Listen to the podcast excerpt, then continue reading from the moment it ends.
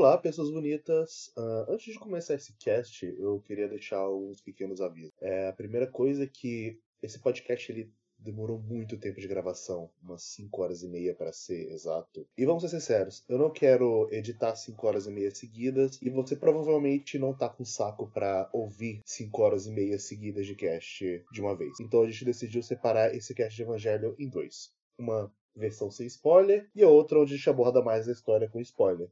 Fazendo dessa forma, você vai poder ouvir os dois caches em tempos bem melhores e também de forma mais democrática. Caso você não conheça Evangelion, você vai poder ouvir essa versão sem spoiler e, se te interessar, você vai lá em frente e assiste para depois ver a versão com spoilers. E o outro aviso que eu queria dar é que, na hora que eu fui gravar esse cast, eu tive um problema feio de. Tava rolando um show perto da minha casa. Então eu tive que me isolar num lugar onde ecoava meu som e mesmo ficando nesse local isolado, ainda dava para ouvir muito do show que tava tendo do lado de fora. Por causa disso, eu tentei tirar o máximo possível desse ruído, mas meu áudio ficou zoado. Então eu já vou pedir desculpas pelo áudio zoado que vocês vão ouvir, que já não é a melhor coisa de qualidade técnica, mas aqui vai pecar um pouquinho mais. Eu espero que vocês compreendam e é isso aí. Beijão. Fiquem com o cast.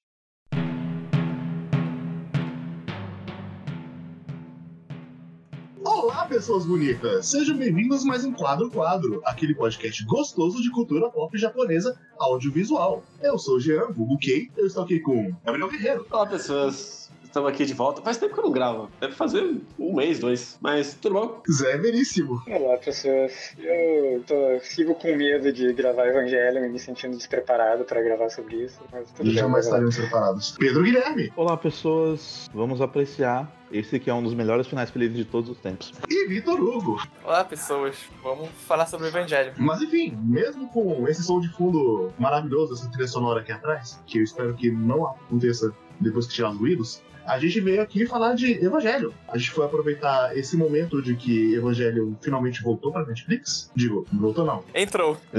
A gente Voltou a ser acessível e entrou na É, ele Netflix. voltou a ser acessível, entrou na Netflix, ele está em voga novamente. As pessoas foram ver Evangelho de novo, teve gente que foi ver pela primeira vez, e as pessoas redescobriram que Evangelho é bom, aparentemente. E com isso a gente foi aproveitar essa onda e várias pessoas falando de Evangelho pra relembrar de Evangelho e falar do nosso jeito. Na verdade, a gente achava que um monte de gente ia falar merda e decidiu fazer um podcast pra ser um pouco mais. Menos merda. Mas até que tem gente fazendo conteúdo bem legal, até, pelo que eu ouvi falar. Eu tô tentando evitar assistir vídeos sobre Eva pra não corromper minha opinião. É que, felizmente, a gente saiu daquele buraco que a gente tava uns anos atrás de que Evangelho nem é tudo isso. Ah.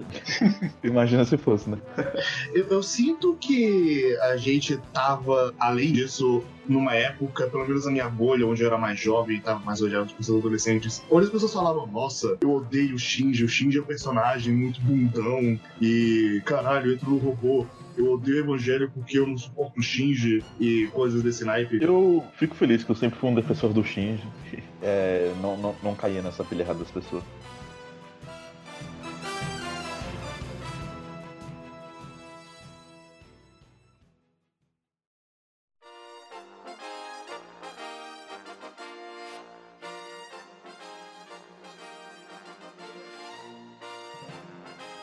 É, e com o Evangelho voltando em voga, a gente decidiu falar sobre ele e momento Marília Gabriela de sempre.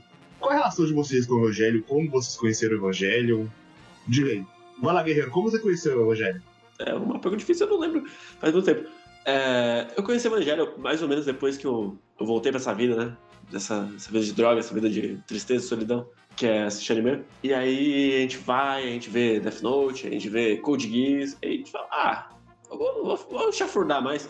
E aí foi assim que eu conheci Evangelho. Inclusive, é um momento muito engraçado, que é quando você entra no, no mundo de anime, eu não sei porquê, mas as pessoas elas insistem em dizer, não, porque eu não gosto de mecha, eu só gosto de. Aí ins- insere um nome aqui. E aí, no primeiro, eu não gosto de mecha, eu gosto de Code Geass. Aí eu vi Evangelho e falei, não, eu não gosto de mecha, eu gosto de Code Geass e Evangelho. E hoje em dia eu posso dizer que eu, eu, eu gosto de mecha. Peço perdão. Eu nunca entendi por que as pessoas. Porque o maior argumento que eu vejo de pessoas falando que não gostam de mecha é porque gostam de mais histórias sobre personagens e. Então você tá vendo os mechas errados? Que a maioria dos mechas que eu conheço são sobre personagens. É, inclusive, isso é uma coisa que, que sempre irrita no, no hot take da pessoa que vai falar de Evangelho é falar: Evangelho é um anime de mecha, mas esse foca nos personagens. Cara, isso é literalmente qualquer anime de mecha. Assim, eu, eu acho que o certo para as pessoas dizerem seria que dizer que elas não têm afinidade com mecha e não que elas não gostam de mecha. Coisas diferentes. Tipo, eu gosto de vários animes que são mecha, mas eu particularmente não vou sentir interesse em assistir um anime só porque ele é mecha, entendeu? É, tipo, eu, sempre, eu sempre acho muito engraçado, porque tá escrito na testa da pessoa que tá, ela não assiste mecha, né? Pra ela falar que, não, porque Evangelho, diferente dos outros, é focado em personagens, é o momento que você olha e fala, "Ah, você não sabe o que você tá falando, né? Nem tudo, porque tem muita gente que fala que, ah, antes de Evangelion, Mecha era tudo igual. E não, não é tudo igual, não. Ou muitas coisas que as pessoas falam que é mérito de Evangelion já tinha acontecido em Ganda de 79, tá ligado? Ah, eu já fui assim, né? Evangelion revolucionou muita coisa. Evangelion ditou muita coisa também, mas hum, não, ele não foi o primeiro mecha do mundo. Os mechas não eram uma coisa uniforme antes de Evangelion. Então, não, vamos dar parabéns para Evangelion pelas coisas certas. Parabéns. Parabéns. Não vamos esquecer que eh, já existiam mechas que tinham abordado os temas tão pesados quanto Evangelion. Não vamos esquecer que boa parte das inspirações de Evangelion são claras. Se você acha que Evangelion não pegou nada de você está só simplesmente errado.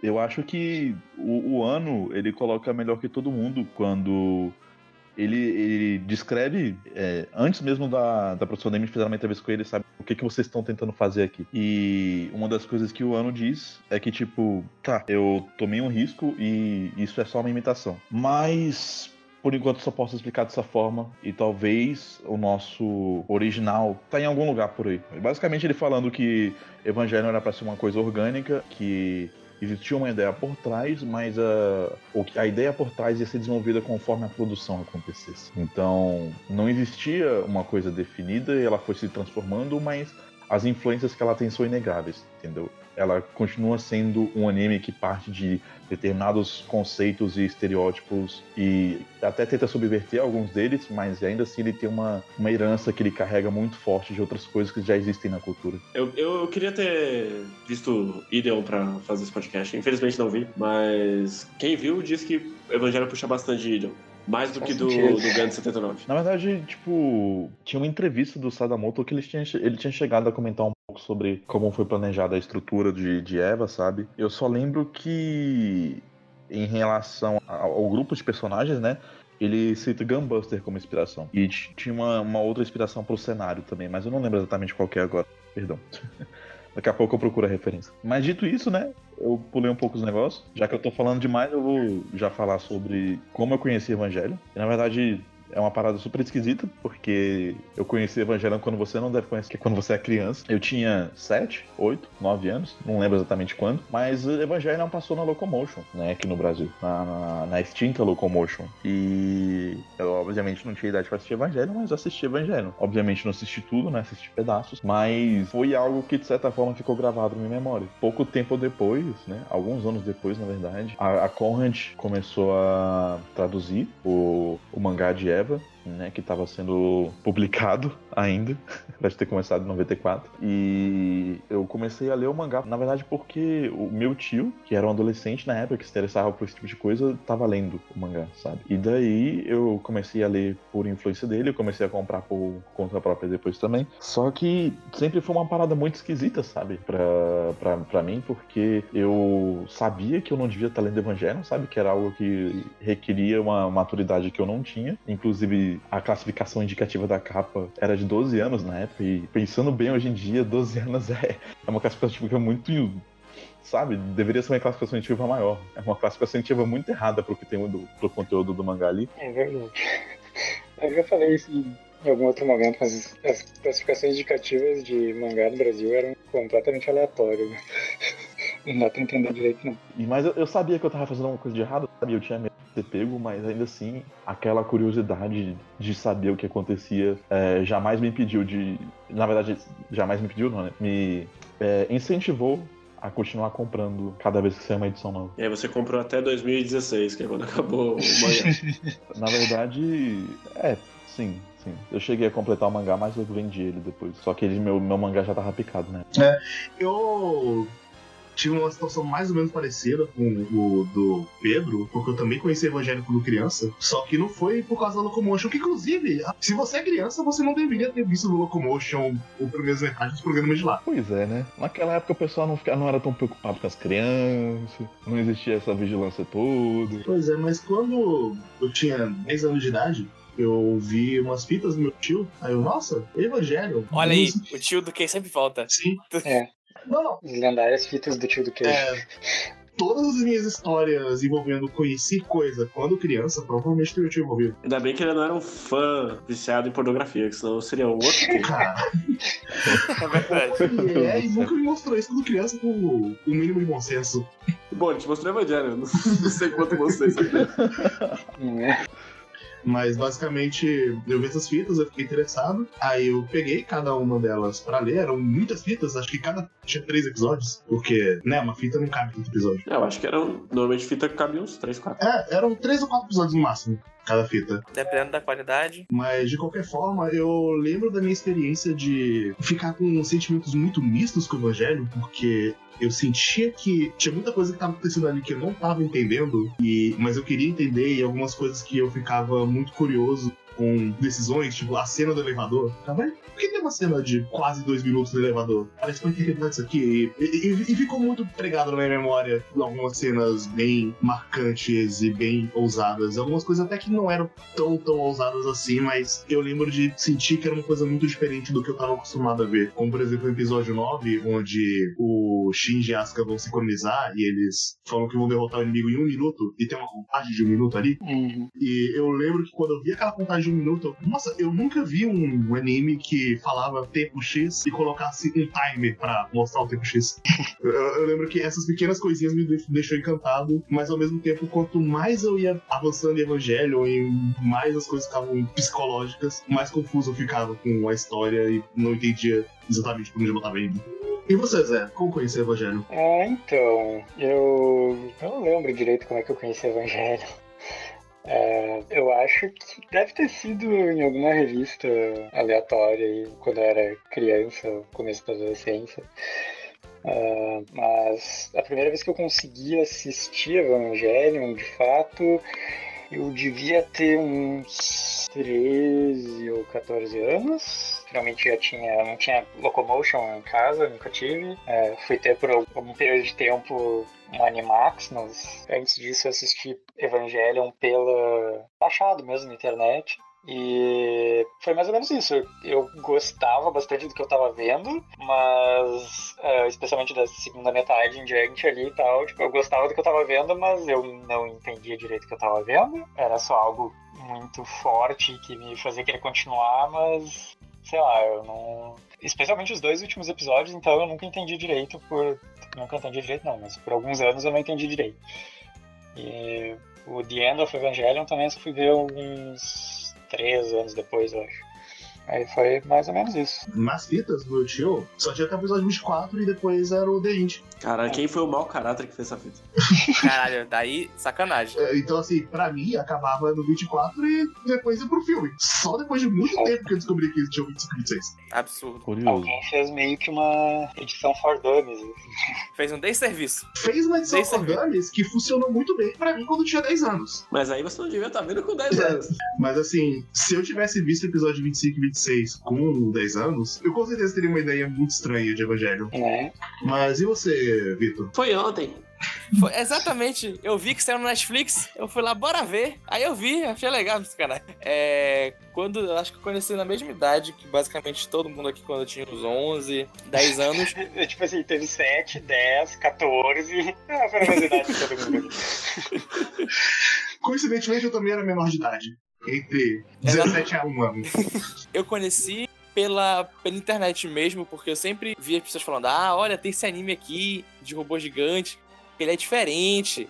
Evangelion. Aí eu fui dar uma pesquisada sobre o que era. E eu achei o que mais me chamou a atenção foi que ele pegava conceitos e nomes da cultura cristã e usava de forma diferente. Isso chamou muito minha atenção quando eu, naquela idade, tipo, ah, bora ver aqui sobre o que é. E acho que naquela idade eu vi até o episódio 7 ou 9 e depois eu acabei não continuando a ver, mas eu me lembro que é- é- era esse sentimento que vocês estavam falando, tipo, cara, eu tô gostando disso, mas eu não sei porquê e também não tô entendendo direito porque eu tô gostando. Foi muito que isso aconteceu comigo quando tem aquele episódio que. Porque até um certo tempo, os três ou quatro primeiros episódios, sempre tem alguma cena de ação pra. Ah, tem ação, então tá legal, tá? Tem robô batendo em mundo gigante. É, mas aí, tipo, tem o episódio.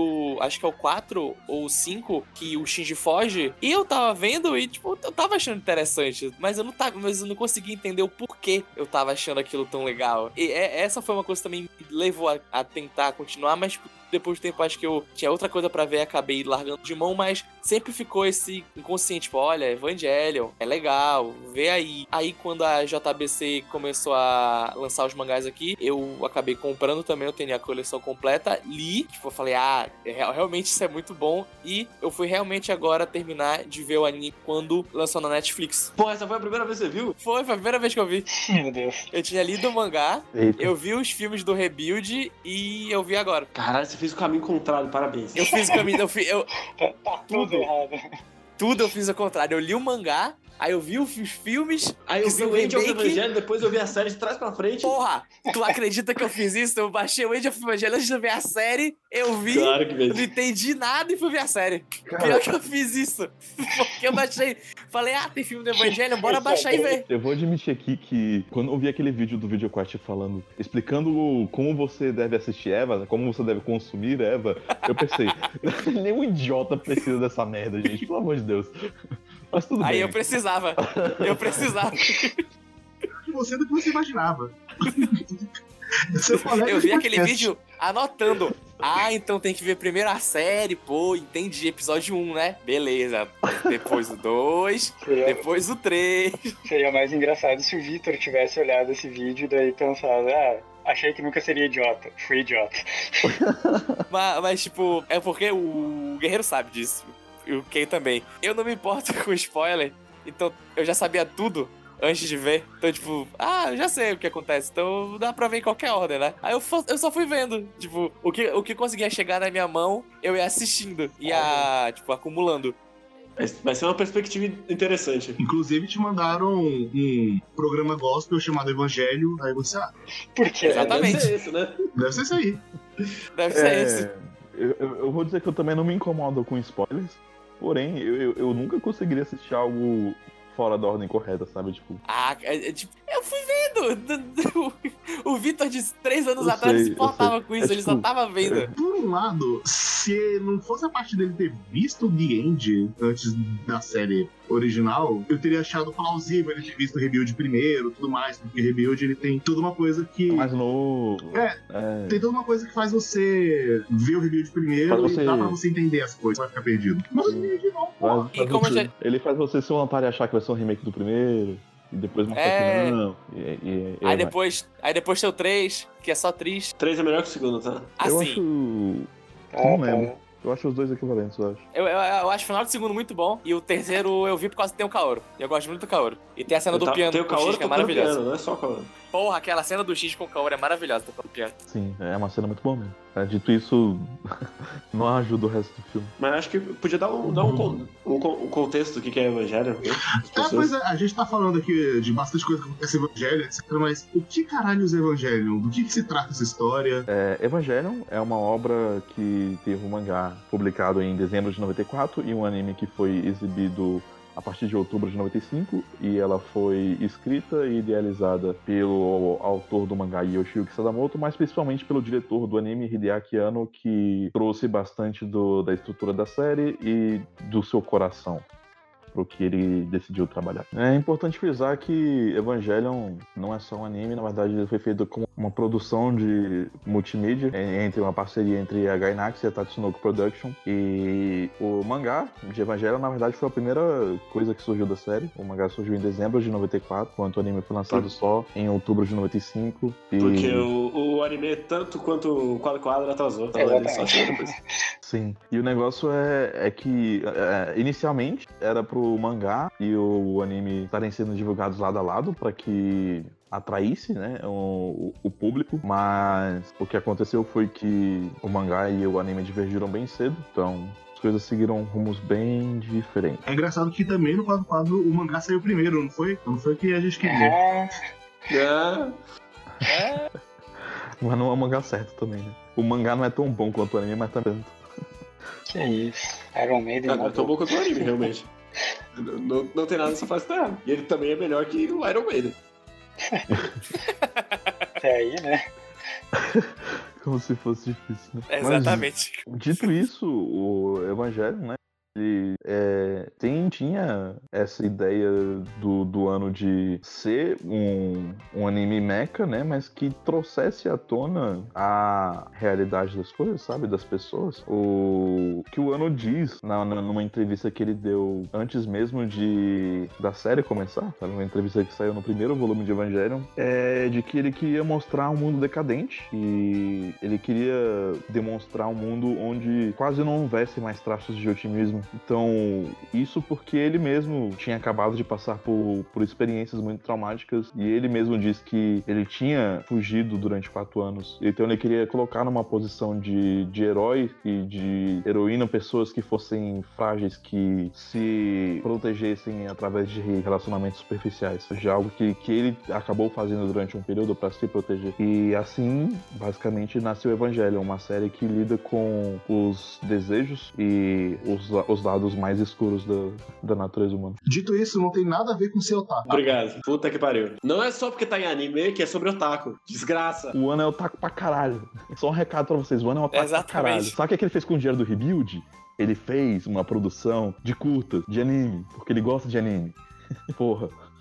Cara, ele- fez, um, ele fez um filme do Godzilla só porque ele gosta de kaiju, porra. Eu, eu acho incrível as pessoas falando, não, mas tinge o retrato dos otakus e é uma crítica. Não, não é. Não, ele... Vamos lá. Exatamente. É, Não é. Evangelion é o produto de três coisas. É, a, a recém-superada, mais ou menos no meio da produção, é depressão do ano, o, o problema de econômico dos anos 90 do Japão e o incidente do Gai Sarin também no Japão, que é o que dá uma guinada gigantesca na série. Tinha uma cena, tinha um episódio, o 16, acho, que é exatamente quando vira, que é o que ia ser sobre o metrô, e aí deu o problema do, do Gai Sarin, e aí eu lembro que tem uma entrevista do ano falando que Evangelho ia ser uma resposta ao, ao Gai Sarin, e é por isso que eu também não entendo como as pessoas saem de Evangelho falando, ah, meu Deus, eu quero muito morrer. Porra, é exatamente o contrário, desgraça. Mas enfim,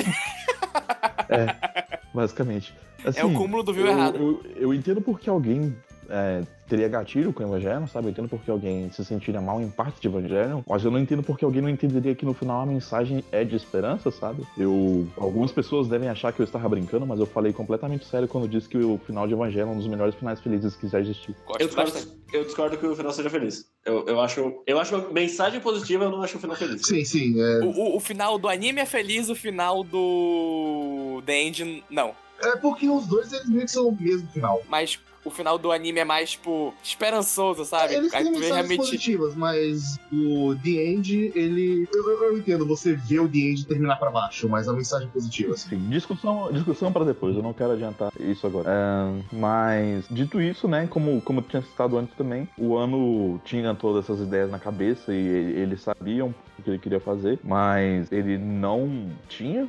Sabe? Ah, tudo completamente certinho. O que, que seria o final, o que, que seria o meio. Então as coisas meio que seguiram o caminho que elas precisavam seguir, conforme a produção foi se desenvolvendo. E isso é extremamente importante pelo que o Guerreiro acabou de falar, o ataque de Gassarin, porque mostra exatamente isso, sabe? O quanto que eles eram maleáveis em relação ao que a série seria. E é por isso que também o Ano descreve a série como sendo tudo da vida dele, sabe? Tudo que aconteceu com ele, que ele colocou tudo de si dentro dessa obra. Então é algo que também tá muito intrínseco e muito ligado com o Ano e também com outros de seus criadores. Sim, e outra coisa importante é que 25 e 26 não são um problema de orçamento, é porque o Ano ele não sabia como fechar a série, e aí quando chegou na hora que ele decidiu, já tava perto demais da produção e ele só conseguiu entregar basicamente rascunho. Sim, e eu acho que isso fica bem claro também. Se você assistir o 25 e o 26 logo depois de End. Não, na verdade não dá pra saber se tu não pesquisar, tipo, só é estranho.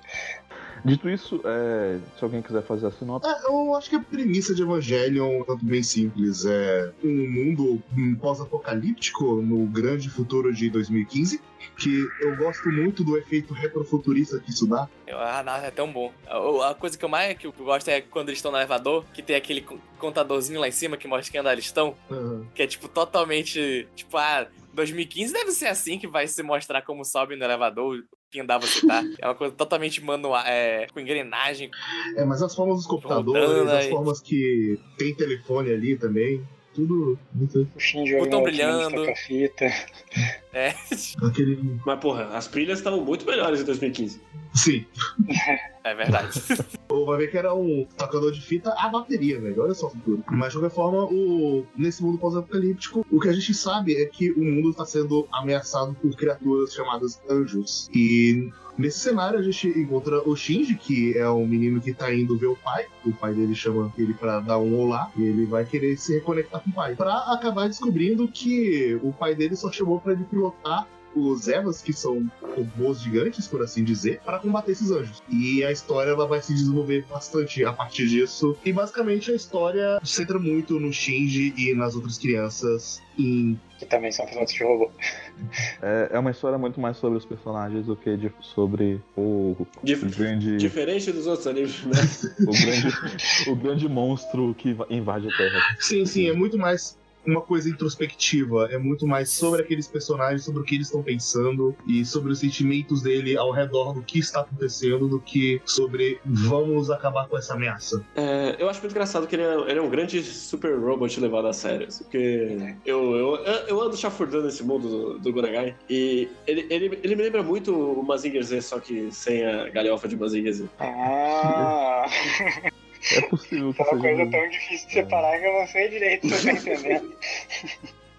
O Sadamoto, né? Como eu falei quando ele ele deu a entrevista. Como é que é o nome daquele livro? De- Dear, Dear Ermond? Dear Ermond, enfim. Hermon. Algo assim, Dermont. É, enfim, é um livro de artes dele e ele basicamente falou que tanto ele quanto o Ana sofreram muita influência. Eles foram obviamente influenciados por Gonagai e o design dos personagens foi influenciado por Gambas em termos de estrutura de, de elenco, basicamente. Tanto que uma parada curiosa é que inicialmente Eva era pra ter uma protagonista feminina, mas o Sadamoto que deu um empurrãozinho pro protagonista ser masculino porque ele sentia que tinha algo de errado numa história como Evangelion, o, uma garota tá pilotando um robô e está tudo bem com isso, sabe? Enfim, é um pensamento esquisito, mas acabou motivando ele a colocar o Shinji dentro da história.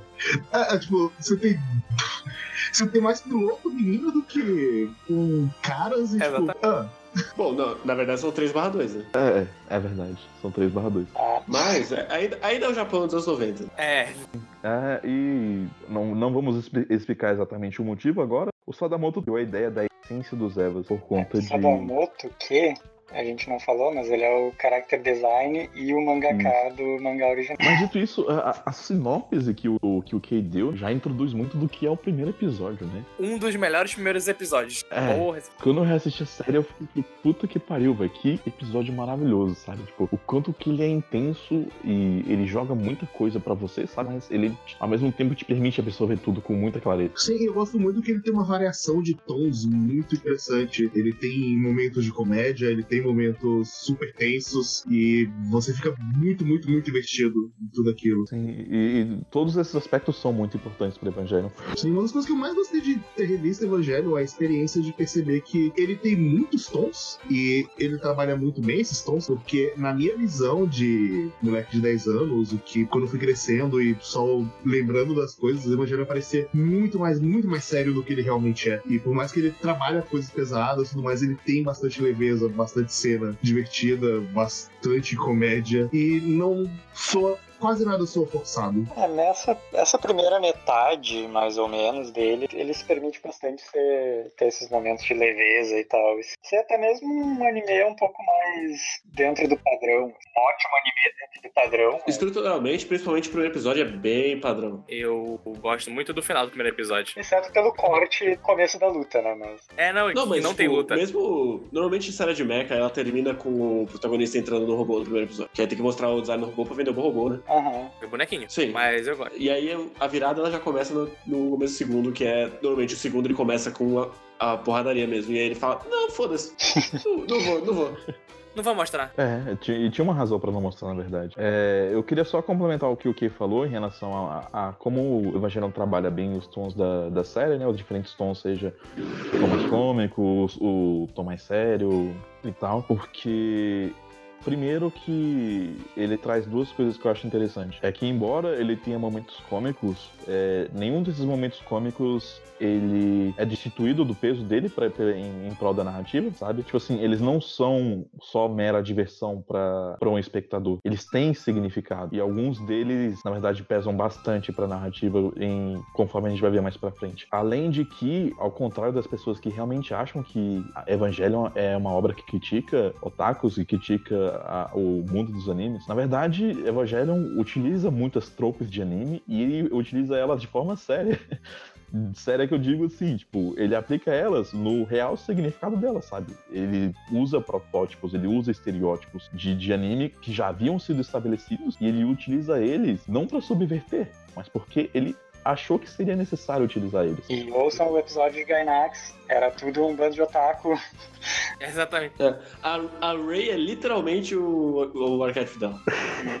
é, e ela é o o personagem mais proeminente do arquétipo dela também.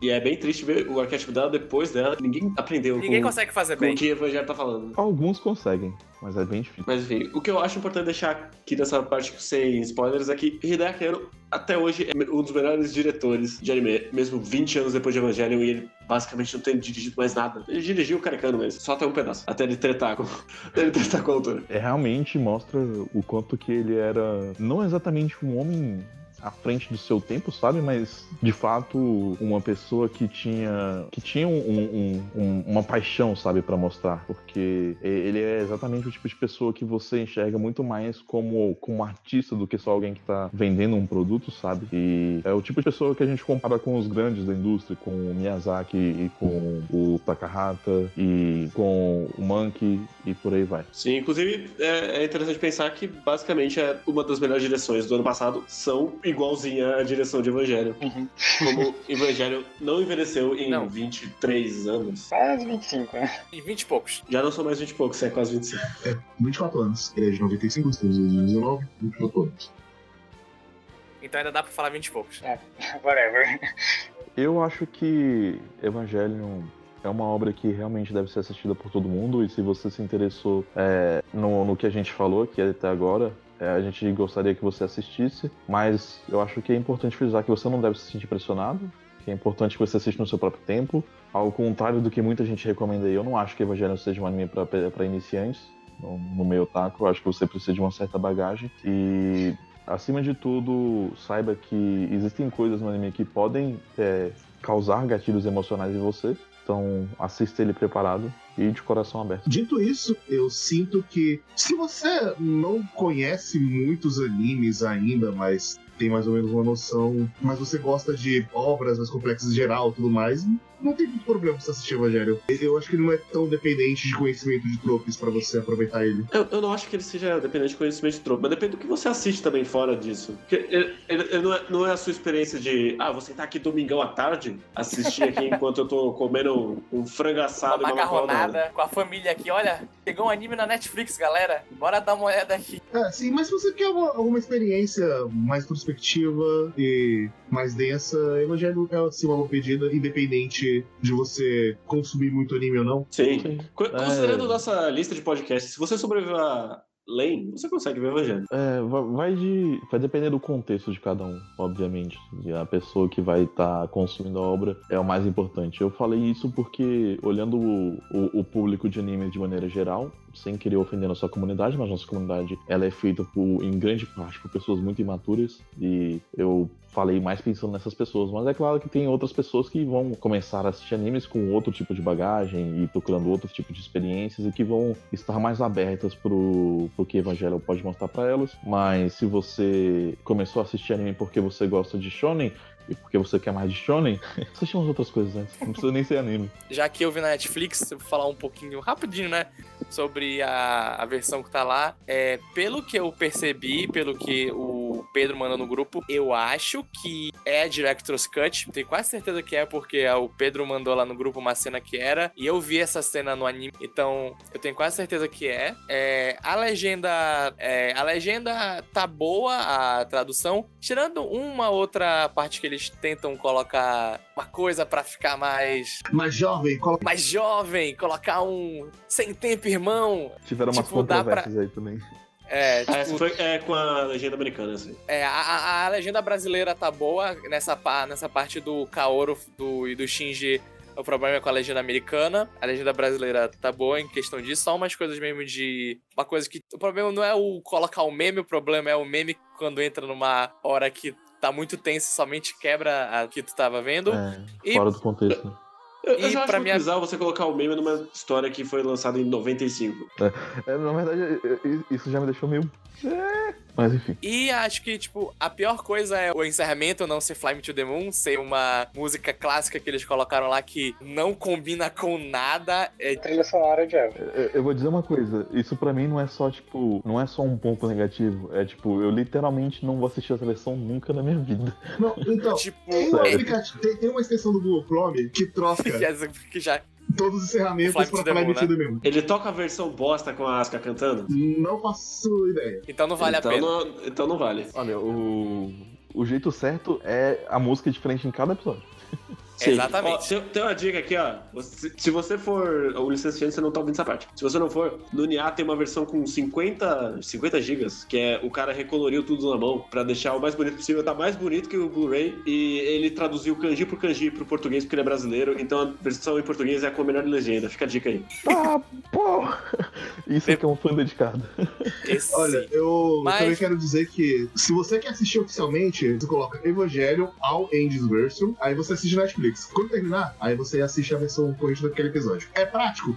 Obviamente que não, mas. Não, Não, mas velho. vai ser melhor. Meu, mas meu vai ser melhor. ovo, se, se você já tem no catálogozinho ali, sei lá, de- de- de- deixa um play, dá um play, deixa mudo ali o negócio da, da Netflix, pega a versão baixada e assiste, velho. Vai ser melhor do que eu terminando todo episódio. Nossa, da primeira parte, nossa, que episódio alegre. Terminou num tom pra cima. Aí começa aquela música e tu, meu Deus do céu. Meu Deus, o que tá acontecendo? Mas terminando um tom baixo e um tom bem tenso. Aquela música, Fly Me to the Moon combinaria muito mais. Mas se você tiver a chance de ver no Netflix, acho tá tá aprovado. Dito isso, se você for rico, você pode comprar os DVDs da série por dois mil reais, o valor mais. Ai. Yeah! Aí, aí, Yeah! E não é nem o Blu-ray, é o DVD. é o DVD. E tá, agora, só antes de terminar de vez, eu. Não, não, não existe Blu-ray de Eva aqui no, no ocidente. eu Essa é uma novidade. Antes de terminar, eu decidi ser sommelier de dublagens. A dublagem americana é uma bosta. Eu não vi a dublagem americana, eu só vou comparar com a dublagem brasileira, no caso. Por que que experimenta a dublagem americana? Tipo, mas enfim, eu vi a dublagem da Locomotion pela primeira vez e depois eu comecei a ver diversas cenas na Netflix pra ver a redublagem da Netflix. A primeira coisa que eu digo é que a dublagem da Netflix tá boa, então se você por acaso quiser ver Evangelho dublado, veja a versão da Netflix, porque é a que tá melhor localizada, é a que eles falam a porra das pronúncias certas, porque a versão da Locomotion eles chamam o Toji de Todd, Pode? Agora eu quero a versão do Locomotion. fazer todo, todos os erros de pronúncia que você fala, ah meu Deus, puta que pariu. E a versão da Netflix não, ela não faz esses problemas e muitas frases eu não cheguei a ver memes e dunk memes na hora que. nas cenas que eu selecionei. Então não sei se a dublagem também tá com muitos memes, mas pelo menos as cenas que eu vi. Elas estavam bem dirigidas. O meu único problema é que em algumas cenas eles mudam um pouco o sentido do que foi falado ali e dá uma mensagem levemente diferente. É um erro ok, é um erro que é notável, mas não vai estragar sua experiência com o Evangelho por causa desse é esse o ponto. E é incrível que ele tem nas duas dublagens, As duas dublagens que tu a da diz. Locomotion e a da Netflix.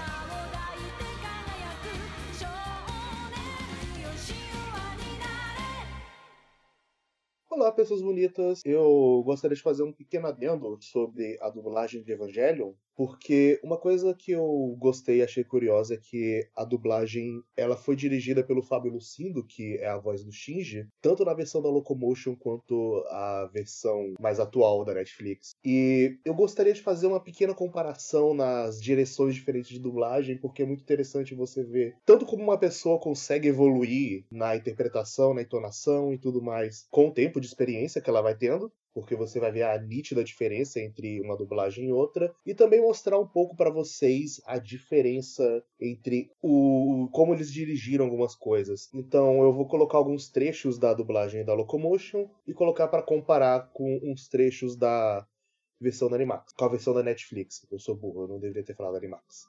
Eu não peguei a versão da Animax, que é dublagem, inclusive. É, primeiro vocês vão ver a dublagem do episódio 1 da Locomotion. Ai, por que ficou tudo escuro aqui? Ai, é uma coisa. É um robô gigante. Você não vai encontrar isso aí. O quê? Essa é a máquina de combate definitiva do homem. Uma forma sintética conhecida como Evangelion Unidade 1. Construída aqui em segredo. É a última esperança da humanidade. Esse é o trabalho do meu pai? Correto. Já faz muito tempo. Meu pai. Vamos sair daqui. Sair daqui? Mas a unidade zero ainda está em testes. Ah, ah, espere um pouco. Você vai usar a unidade 1? Não há outro jeito. Não, espere. Ele não pode fazer isso, pode? Nós nem temos um piloto. Acabamos de receber um. Você fala sério? Shinji Ikari. Você irá pilotá-lo. Mas o Rei Ayanami levou sete meses para sincronizar com o Eva. É impossível ele fazer isso. Ele acabou de chegar. Ele só precisa ficar sentadinho. Não esperamos mais que isso. Ah, mas. Olha, destruir o Angel é nossa principal prioridade. Se alguém tem chance de sincronizar com o Eva, temos que arriscar. Consegue entender isso, não é mesmo, Capitã Katsuragi?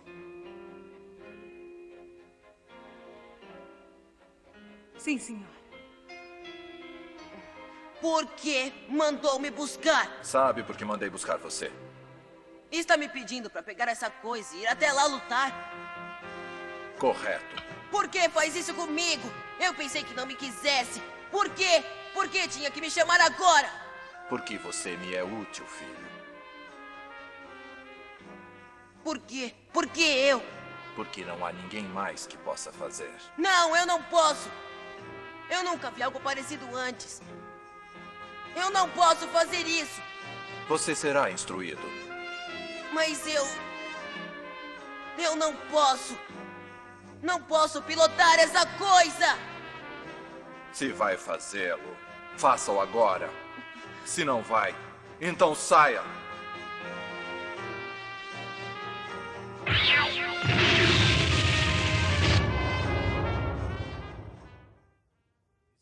E agora a da Netflix. Ficou tudo escuro. É um rosto? Isso é um robô gigante? Não vai encontrar isso no manual. Essa é a arma mais avançada e poderosa já criada pela humanidade. O ser humano artificial. O Android Evangelion Unidade 1. Construído no mais absoluto sigilo, é a última esperança para a sobrevivência da raça humana. Esse é o trabalho do meu pai? É, sim. Há quanto tempo, filho? Oi, pai.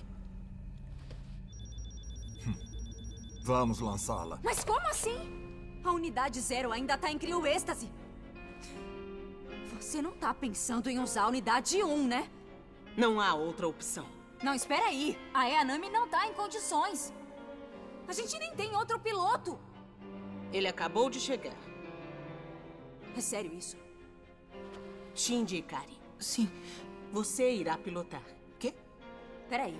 Mas até a Rei Ayanami levou sete meses pra conseguir se sincronizar ao seu Eva. É impossível esse menino fazer isso, ele acabou de chegar. Ele só tem que entrar na cabine. Não esperamos nada mais que isso. Mas. No momento, nossa prioridade máxima é destruir esse anjo. E para isso não temos outra escolha além de colocar dentro do Eva quem tiver chance de sincronizar com ele. Creio que esteja ciente disso, Capitã Katsuragi. Eu estou. Oi, pai. Por que me chamou aqui? Você sabe muito bem por quê. Então, o senhor tá me pedindo para entrar nessa coisa e lutar contra aquele monstro? Estou sim. Eu não vou fazer uma coisa dessas! Por que tá fazendo isso comigo? Eu achei que não precisasse de mim para nada. Se eu te chamei é porque preciso. Mas, pai, por que eu? Porque só você é capaz disso. Não, eu não sou. Eu nunca vi um negócio desses antes. E eu tenho medo daquele monstro. Nós vamos destruí-lo. Não dá. Eu não vou conseguir. Eu não vou pilotar essa coisa! Se não for pilotar, vá embora agora!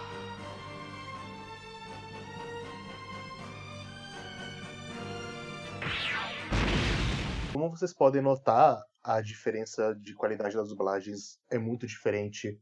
A versão da Netflix, primeiro que ela tem vozes bem melhores, o... até os mesmos dubladores, como o Fábio, ele consegue interpretar o Shinji de uma forma melhor, porque a versão do Shinji da No Locomotion é quase que um Ash num contexto diferente, e isso é muito estranho. E lá a versão Netflix, ele já cria um próprio personagem na hora de interpretar. E o roteiro tá muito melhor escrito na versão da Netflix. As frases são bem mais naturais. Outra coisa que eu queria apontar, que eu tinha apontado no cast, foi a questão das pronúncias. E eu peguei duas cenas do episódio 9, uma do versão Netflix, outra da versão na Locomotion, para fazer, para vocês entenderem a comparação de cada uma das duas e como a versão da Locomotion cagava muito na hora de fazer as pronúncias. Como vocês podem ver na versão da Locomotion.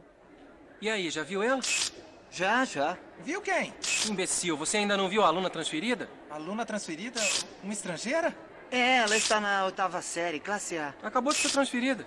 Ela é demais. O nome dela é Asuka Langley Soryu, sabia? É, ela é muito linda. Ela foi criada lá, mas nasceu aqui. Acha que ela tem namorado? Não, não, claro que não. Aposto que ela terminou lá na Alemanha. E tá aqui numa terra estranha com o coração partido. Ah, será?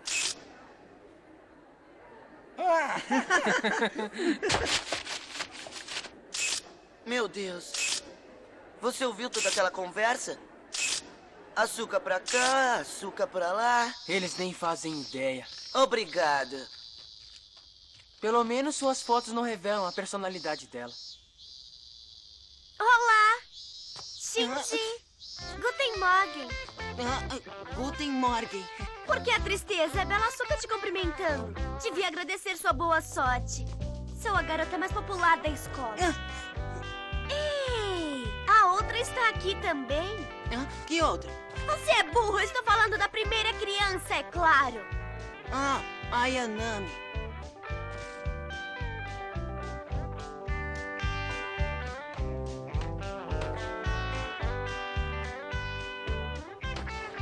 Olá. Você deve ser Rei Ayanami, a pilota do protótipo. Eu sou Asuka Langley Soryu. Eu sou a pilota designada do Eva 2. Nós vamos ser boas amigas. Por quê? Porque seria muito conveniente. Entende? Se me mandarem ser sua amiga, eu serei. Mas que estranha. E como? Será que só os esquisitos são escolhidos para ser pilotos do Eva? E agora a versão da Netflix. Aí, já viram ela? Eu vi, eu vi, cara. Viu quem? Ô, otário, não viu a gringa ainda não? Gringa? É, ela tá na sala A. Veio transferida pra cá, na semana passada. Nossa, ela é muito gata. É isso aí, vai lá. Ela se chama Asuka Langley Soryu, sabia? Aff, ela é gatinha demais. Ela foi criada em outro país, mas nasceu aqui. Não parece até que ela é mais velha? Parece nada. Aposto que ela levou um fora na Alemanha e veio pra cá porque não conseguiu superar. Olha a cara dela. Oh. Aff, fala sério. Todo mundo fica só. Asca, asca, asca. É um bando de otário. Muito obrigado. Acho que eu prefiro ela nas fotos. Não dá pra ver a personalidade. Oiê! Shinji! Oi, Guten Morgen! Guten Morgen pra você também. Nossa, já tá na bed logo cedo. Recebeu um bom dia da linda Asca. Vê se faz uma carinha um pouco mais feliz. E aí? Me fala, a outra já tá aqui? Que outra? Você é lerdo ou quê? Eu tô falando da primeira criança, caramba! Ah, ela tá lá embaixo.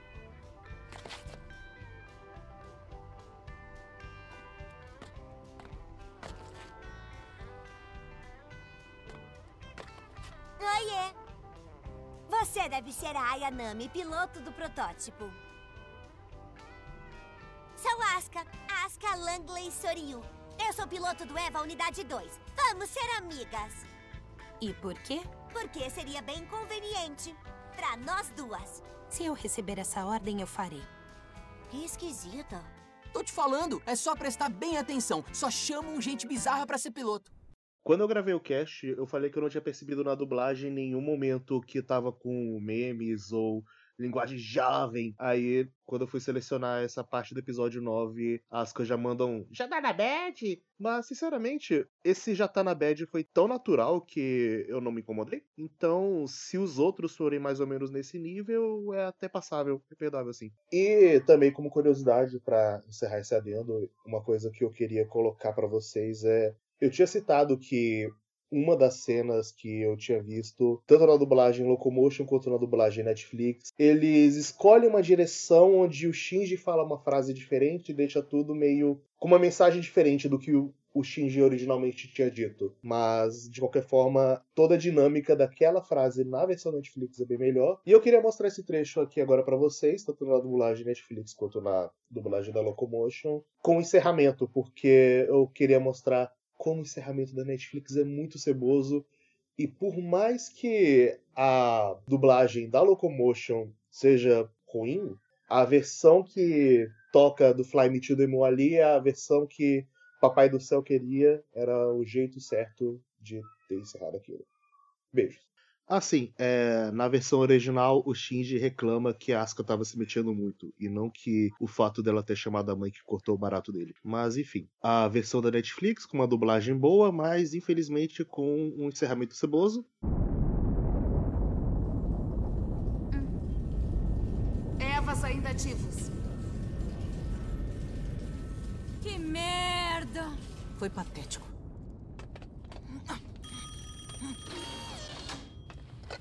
Idiota! Como ousa fazer isso com a minha unidade 2? Eu não fiz nada, foi você que caiu em cima de mim. Que ridículo! Você que perdeu tempo primeiro! Você tá sempre moscando. Aliás, por que tá mole assim? Não dormiu? O que, que ficou fazendo ontem à noite? Nada, eu, eu só tava imaginando a batalha de hoje. Mentiroso! Eu sei que tentou me beijar quando eu tava dormindo. Não é verdade! Você tava acordada? Ah, que horror! Eu inventei isso! Você me beijou mesmo? Não, eu não beijei nada, eu parei bem antes. Seu pervertido tarado, fala sério! Como pode fazer isso comigo? Toda sua! Você ficou chamando a mamãezinha e cortou meu barato! Essas crianças me matam de vergonha.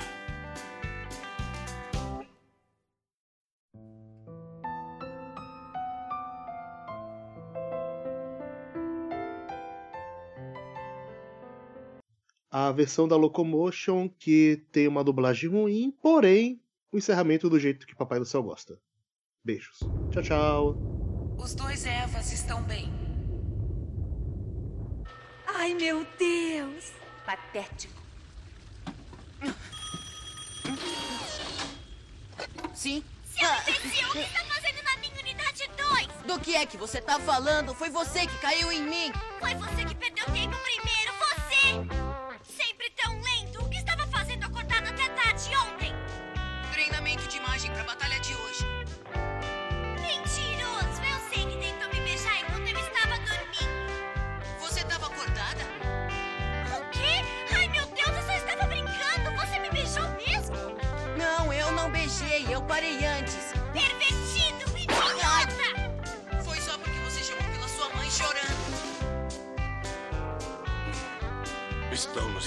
envergonhando outra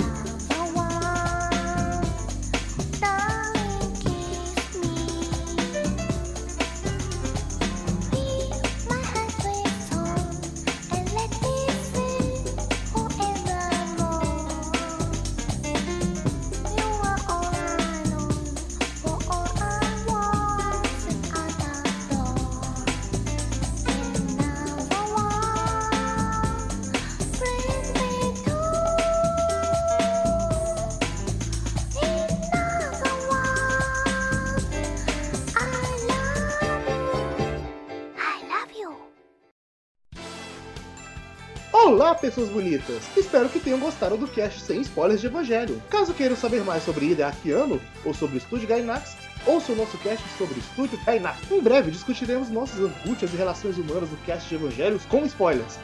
Mas, antes de ouvir o nosso cast com spoilers, você vai ouvir a leitura de e-mails e comentários. E não se preocupe que vai ter muito fanservice, hein? Let's go!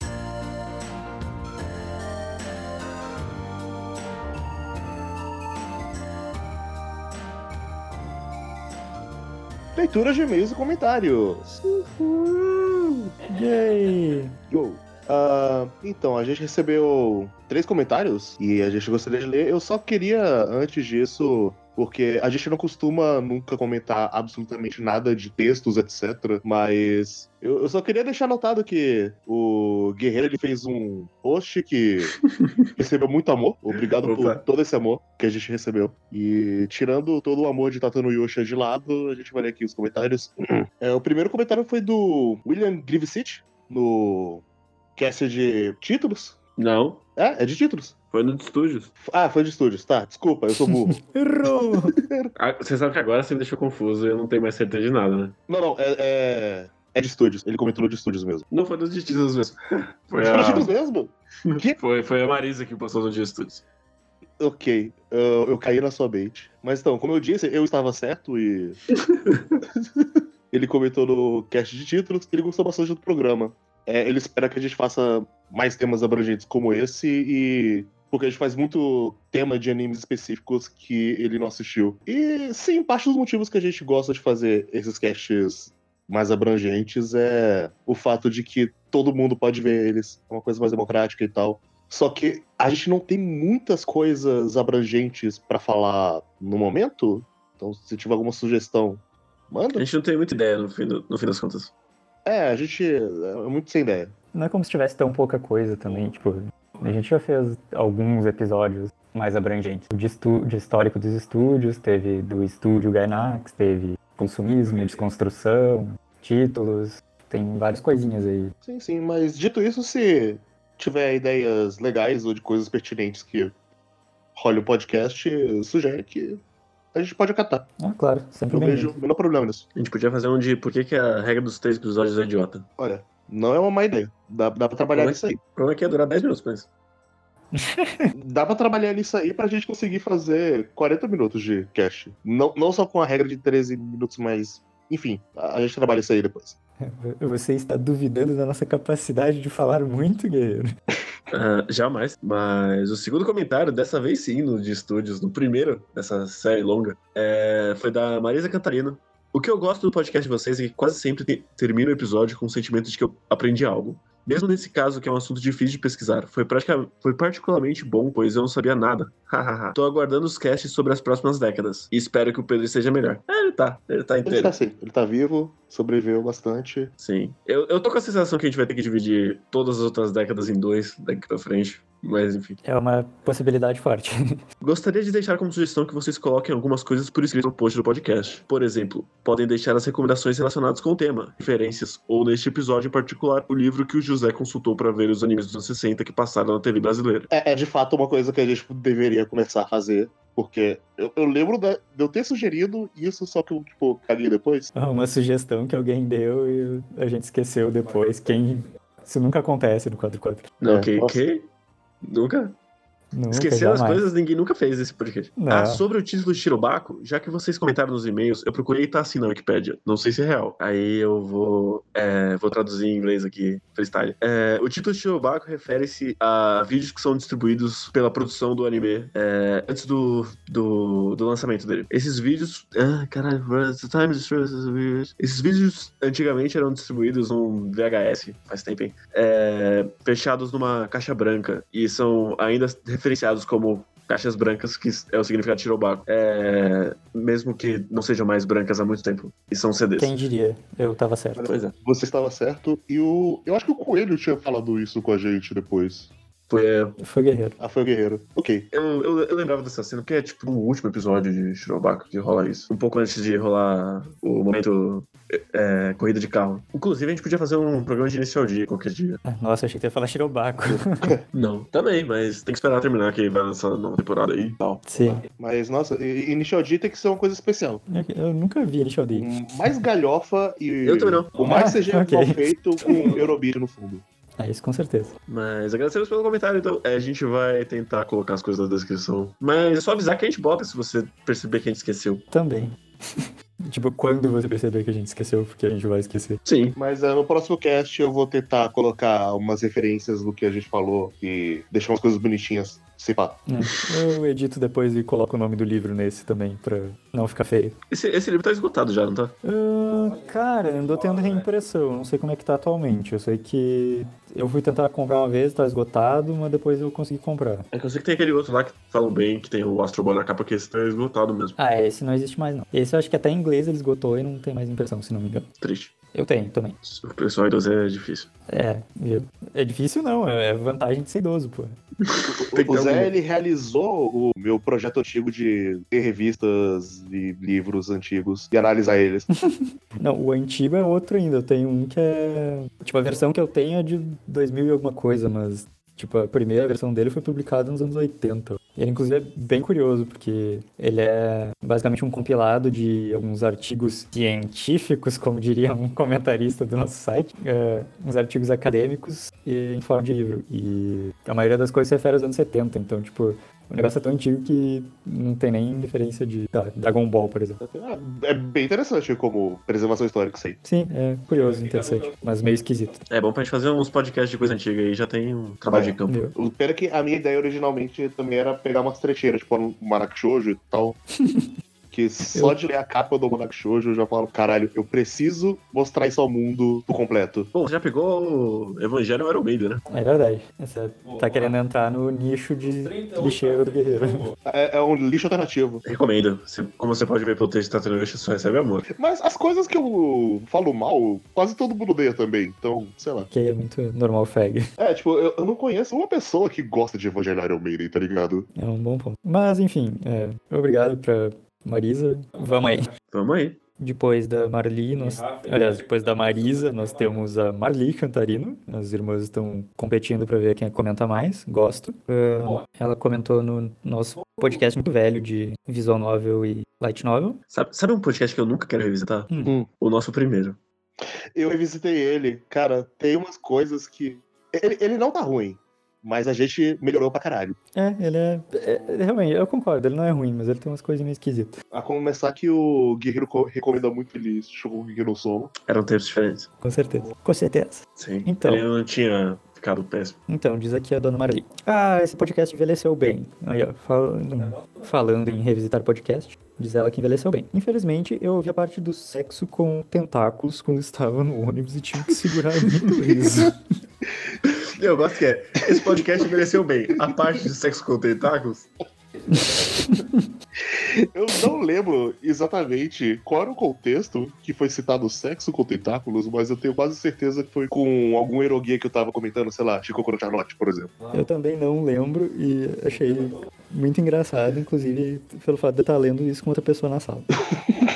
É, sobre as partes sexuais em jogos, como é um nicho muito específico, eles pesam muito fanservice, mas muitos jogos têm a opção de desligar essas cenas quando elas não são importantes na história. Então eu acho ok. Meu maior problema nesse sentido é o conteúdo Yuri Yaoi nessas obras e seus respectivos públicos-alvo. Como eu gosto de meninas e meninos, ao jogar as visual novel com romance hétero, eu me ponho no lugar do protagonista facilmente. Mas as coisas que tem Yuri dificilmente serão boas para atingir essa imersão. Ok. Ok, eu nunca li uma VN Yu- Yuri, então eu não faço ideia do que. Eu também não. Eu não, não- eu não li nem VN que tinha foco em romance também. Também não. É, enfim, então não podemos opinar muito sobre isso. É, mas ela segue aqui. Sempre tenho dilemas com a ordem de consumir as obras. Eu vi o primeiro anime de Danganronpa depois de jogar o 1 e o 2 e não gostei. Não acrescentou em nada e foi uma experiência muito menos imersiva e mais superficial. Concordo, anime de Danganronpa tem que acabar. Isso rolou em algum episódio de temporada e teve um- uma espécie de pós-episódio só pra destilar o Sim, veneno. sim. O... É, foi, foi tipo meia hora de episódio. Foi o Melhores do ano de 2016, que Olha aí. Eu fui falar mal de Danganronpa e o pós foi só falando mal do Danganronpa 3, o anime, porque o jogo é sensacional. O, o título é o melhor, o pior e o Danganronpa. Sim, Acho que, acho que era isso mesmo. E, inclusive, me lembra que eu tenho que terminar Danganronpa 2. Você Olha. tem que terminar Danganronpa 2, você tem que jogar V3, porque meu sonho de princesa é fazer um cast de Danganronpa. Você sabe que não vai. que vão ser tipo três, né? Não um só. Sim, você, Você se acha? ilude. Então Você- dá pra fazer um já, eu já joguei. É porque eu especialmente quero jogar o Fala de V3 com outras pessoas. Então, termino 2 e jogo V3. Tá bom. É, mas antes de terminar o Danganronpa, vamos terminar aqui o comentário da Maria. O Zé me convenceu a assistir Steins Gate antes de jogar. Eu farei isso em breve. Mas Clannad eu comprei recentemente e quero afundar no mundo de sofrimento sem ter visto o anime antes. Será que eu vou querer ver o anime depois? Haha. Bom, o Pedro, ele consumiu os dois, ele acha a- o anime muito válido, mesmo com a visual novel junto. Uhum. Eu só joguei uma rota da visual novel, então. Né. Eu só vi o anime e eu. é. Você não sentiu falta de uma visual novel? Você não empolgou pra jogar uma visual novel? Não, de maneira nenhuma. Entendi. 50 episódios de anime, cara. Já tá muito bom. Eu não quero mais viver nesse universo de Clanad. Mas, sei lá, né? O Pedro tentou nos convencer que tem várias coisas que passam na visual novel, né? Esse foi um longo podcast. Eu lembro Foi um disso. longo podcast. E sobre Steins Gate, bom, fui eu que convenci, então é isso aí, ver o anime e depois joga o joguinho. Bom, é, eu fiz isso, eu gostei muito do anime, eu adorei o joguinho, fa- faça isso mesmo, tá, tá de boa. Eu joguei o começo de Steins Gate só. E aí eu não continuei. E agora eu não tenho mais um computador pra jogar. Então, um dia, quem sabe? Faleceu o menino PC. Hum, segue a Marli. Uma visual novel que eu espero que vocês tenham jogado e é posterior ao cast é Doki Doki Literature Club, que em níveis de profundidade e metalinguagem se assemelha muito a Undertale pra mim. Ah, sim, eu joguei Doki Doki Literature Club, gostei bastante. Eu sempre gosto dessas novels mais metalinguísticas e tal, e ela tem bons twists. Vocês Eu- jogaram? Joguei. Joguei na época. Eu acho engraçado que eu achei que ia ser uma, um jogo que ia ficar mais comigo, mas ele meio que só passou, assim. Eu não, não é uma coisa que, tipo, ah, é verdade, Literary Club. Poxa, meio Foi que. legal, mas um tanto esquecível. É, acho que dá pra dizer isso. Ok. Porque. Acho que principalmente por causa do visual dela, que ela é muito sem graça. E eu sei que é parte do conceito, mas ela continua sendo muito sem graça. Assim, é parte do conceito, mas vamos ser sinceros, sendo uma VN de graça tão acessível quanto ela, e acessível até no tempo de jogo, tá ótimo. São É, poucas, é boa, só, só não ficou comigo. São poucas visual novels de graça que eu acho realmente boas. Então, Nunca joguei uma visual de graça. Não joguei essa. Então, joga essa e joga Katawa Shoujo também. Katawa Shoujo é muito amorzinho. Se você piratear qualquer visual nova é de graça. é um bom ponto também, seu pirateiro safado. Jamais pirateei jogos. É, exato. Eu também não. Nunca. E pra finalizar, então, aqui é, com o comentário da Marlene. No mais, eu falo jogar visual novel, não ler, porque não sei muito diferenciar de um jogo. E também foi bom vocês explicarem a diferença entre literatura normal e light novel. Pois pra mim, light novel era apenas um livro que é muito de nicho e não chega aqui. Mas pela definição de vocês, Harry Potter é uma light novel? Eu, eu não sei Então. qual foi a definição que a gente deu. Eu não me lembro também. Eu não lembro da definição, mas eu tenho uma vaga lembrança de que eu e o Pedro a gente chegou a comentar o que era light novel ali, só que aí eu fiz esse mesmo comentário num cast posterior e o Pedro falou: "Não, não é isso não". É, eu já ia dizer, eu acho que a gente mudou esse. Eu não me lembro exatamente o que a gente falou, mas eu acho que a gente mudou, se não me engano, no, no episódio de Bakemonogatari, que a gente fala bastante das novels também, e a gente dá uma definição, se não me engano. E Cara, Light Novel é Pulp Fiction japonesa. É, Não o filme, o conceito. Tipo, não tem muito como tu pegar a literatura em si e classificar. É mais, tipo, como funcionam os mangás, sabe? Demografia. Se tá na, num selo de light novel, é light novel e ponto. Poderia estar num livro de novel comum. E daí não seria mais light novel. Dito isso, se a J.K. Rowling fosse japonesa, com contexto japonês, talvez Harry Potter tivesse recebido um selo light novel. É, ia depender de onde é que a editora ia colo- querer colocar, mano. Poderia E ser. provavelmente ela ia escrever mais retcon ainda. Boas chances. Ahn, então é isso. Obrigado pelo trabalho de vocês. É, de nada. Obrigado pelos comentários. É, antes de despedir aqui, eu só queria falar que o William, ele viu o nosso extra, ele gostou, mas ele não entendeu o que estava acontecendo, e eu também não entendi. E é isso aí. é verdade, teve isso. Cara, esse, esse extra aí já faz tanto tempo que eu já não lembro mais qual foi a piada que eu fiz que o, o Pilot censurou. Sim, eu também não lembro. Eu também não lembro quais é, foi a piada censurada, mas. E é bizarro porque ela deveria ser marcante, porque é um episódio onde chutar a cabeça de bebê não foi censurado e a piada foi censurada. Nossa, mas a- aquela gravação tinha sido uma desgraça. Nossa, Quero, quero fazer testes de novo no futuro. um dia. Sim. Quem sabe? Mas tem outras coisas aí nesse estilo, se pá. É, acho que o Pilot fez um segundo. Ele fez um segundo, tá? Lembra Inclusive, que teve uma noite que nós três paramos pra olhar o chart da temporada? Nossa senhora, que desgraça. Tem esse aí. é, a gente tem conteúdo pra uns quatro extras se a gente pegar todas as nossas gravações e tirar as merdas que a gente fala. Tem. Ah, desde que eu comecei a editar todo episódio, tem vários recortes.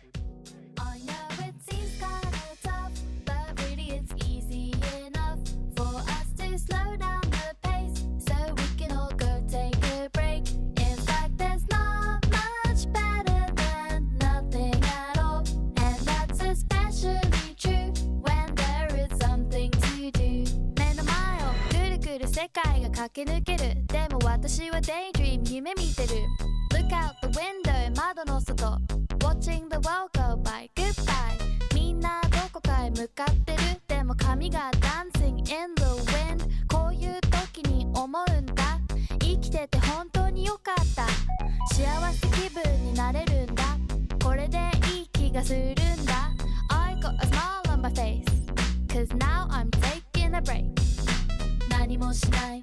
この時間今っていうこの瞬間レースにブレーキ。